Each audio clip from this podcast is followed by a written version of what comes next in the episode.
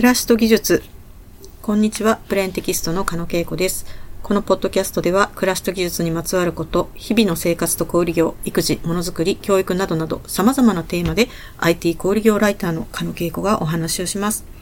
えー、明けましておめでとうございます。新年一発目の、えー、ポッドキャストをお送りしたいと思います。今回のテーマ、年末年始の食を振り返るという内容です。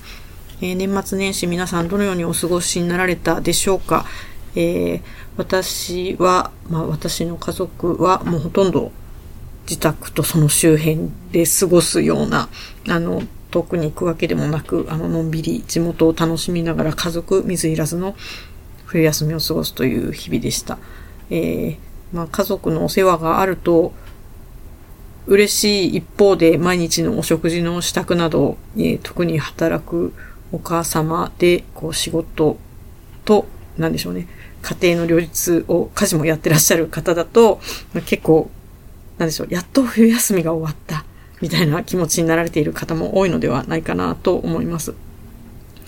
年末はですね、あの、年末年始結構あれやこれやと準備しなければならないことがたくさんあって、3ヶ月前ぐらいからいろいろ頭を悩ませたりしているんですけれども、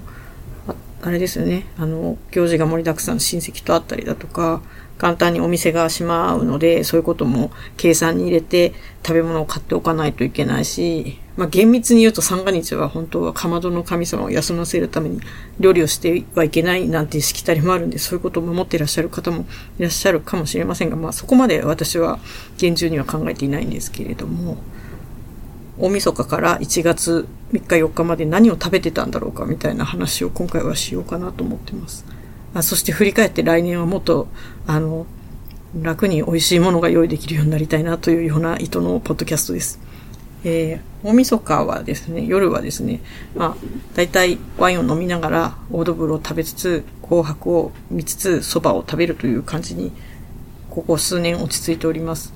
えー、お蕎麦はですね、もっきり蕎麦だったかな。あの、3話セットで売っているお蕎麦を買ってきて茹でて食べたんですが、これが意外と多すぎて山のようにな蕎麦を茹でてしまい、ちょっと失敗しました。えー、大体天ぷらをスーパーで買ってきて食べる、あの、天ぷら蕎麦にして食べてます。で、オードブルーはクラッカーと生ハムとチーズを用意しておくと、まあ、なんだかんだパクパク食べて、で、あとワインも飲んでみたいな感じで、もうほとほぼ最近はノンアルワインなんですけども、そういったものを飲み食いしているうちに、まあ、お腹も膨れ、年越しの支度をするみたいな感じです。元旦はですね、ここ数年はお昼のお、お昼ご飯はおせちを食べに行くことになっていて、お外に。なので、えー、こちらで用意するのは朝食と夕食なんですが、まあ、朝食からおせち、あの、自宅のおせちを開封するんですけど、これはふるさと納税で、ここ数年取り寄せているおせちがありまして、9月には発注完了していると。福岡のおせちで、えー、3人前39品というものを買ってます。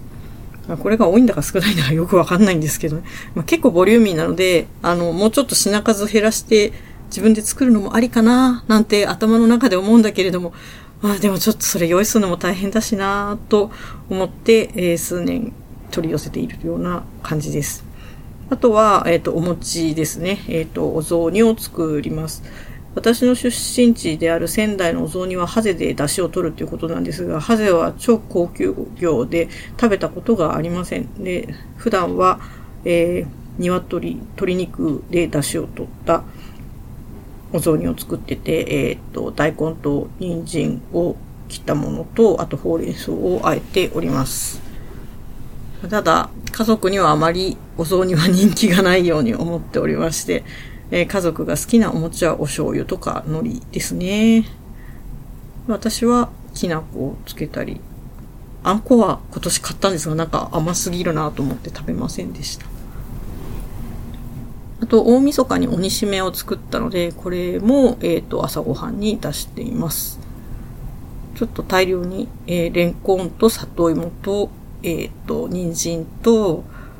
あと、こんにゃくですか？を茹でておいたんですが、ちょっと作りすぎましたね、これも。元旦の夕食は、えー、買っておいたカニを食べました。結構これは美味しくって、まあ、無口になってパクパク食べておりました。あと、大晦日に作った焼き豚を食べたり、えー、冷凍のマグロを年末に肉の花正で調達してたんで、これもいただきました。まあもうこれで結構お腹いっぱいな感じですよね。お正月料理。でも一応なんだろう、正月っぽく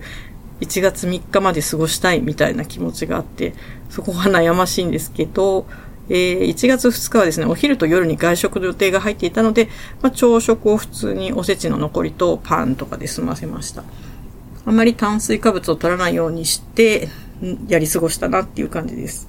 私は胃があまり強くないので、胃腸薬を、えー、三が日は飲み続けるというような状況です。1月3日になると、だんだんおせちに飽きてきて、でもまだ残ってるんで、それを朝食に食べ、えー、お昼はですね、箱根駅伝を、うちの近所、箱根駅伝のランナーさんが走るということで見に行きまして、え、そのままスタバでシナモンロールを食べてお昼ご飯にしたと。晩ご飯は外食でした。で、1月4日から平常運行なんですけど、まあやっぱその日はですね、絶対カレーが食べたいという確固たる意志がありまして、カレーを食べました。本当におせちに飽きたらカレーが最高だなと思います。来年はですね、ちょっと牛タンを茹でて元旦に食べてみたいな、あの、と思っています。おせちはもうちょっと少なくてもいいかなとか。で、まあ、大体1年に1回のことなんで、メモを取っておかないと忘れるので、こういうのは全部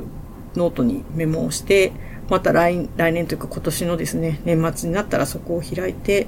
えー、今年の年末に備えるのかなと思っています。余談なんですけど、えっ、ー、と、今年年末年始を過ごしてみてすごいなと思ったのが年賀状の印刷のスピードです。まあ大体ですね、あの、我が家お恥ずかしいことに年賀状は年末ギリギリの作成になっているんですけれども、これはプリントパックという、あの、印刷会社を長らく使っておりまして、えー、1月26日の夜中に入稿したらですね、その日の夜中に印刷完了のメールが届きまして、えー、発送が1月27日、1月、12月27日、12月28日には家に到着していたと。で、夫が超スピードで宛名を印刷してくれて、えー、っと、12月29日だっけ？じゃ12月30日かな？にはもうえー、投函ができていたので、本当になんだかすごいスピードだなというふうに思っております。これで、え、まあ、うちは、えっと、カラーの年賀状を私がイラストレーターで、えー、デザインして、えっ、と、データは全部自分のうちで作って、えー、印刷はプリントパックで、で、えっ、と、郵便料金は、え料金別の郵便にして送るというような方法をとっているんですけれども、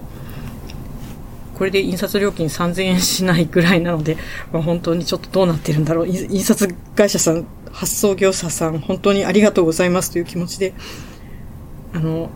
冬込み前の同人誌作家みたいな気持ちで入稿して、えー、出来上がった年賀状を受け取っているような次第です。来年は、来年じゃない、今年の年賀状はもうちょっと早めに頑張りたいと思います。ということで、えー、本日の暮らしと技術は、年末年始の食を振り返りつつ、年賀状についてもちょっと考えてみたという感じで、えー、今年もですね、暮らしと技術に関わるトピックスをつらつらとお話ししていきたいなと思っております。プレーンテキストの加野恵子でした。それではまた。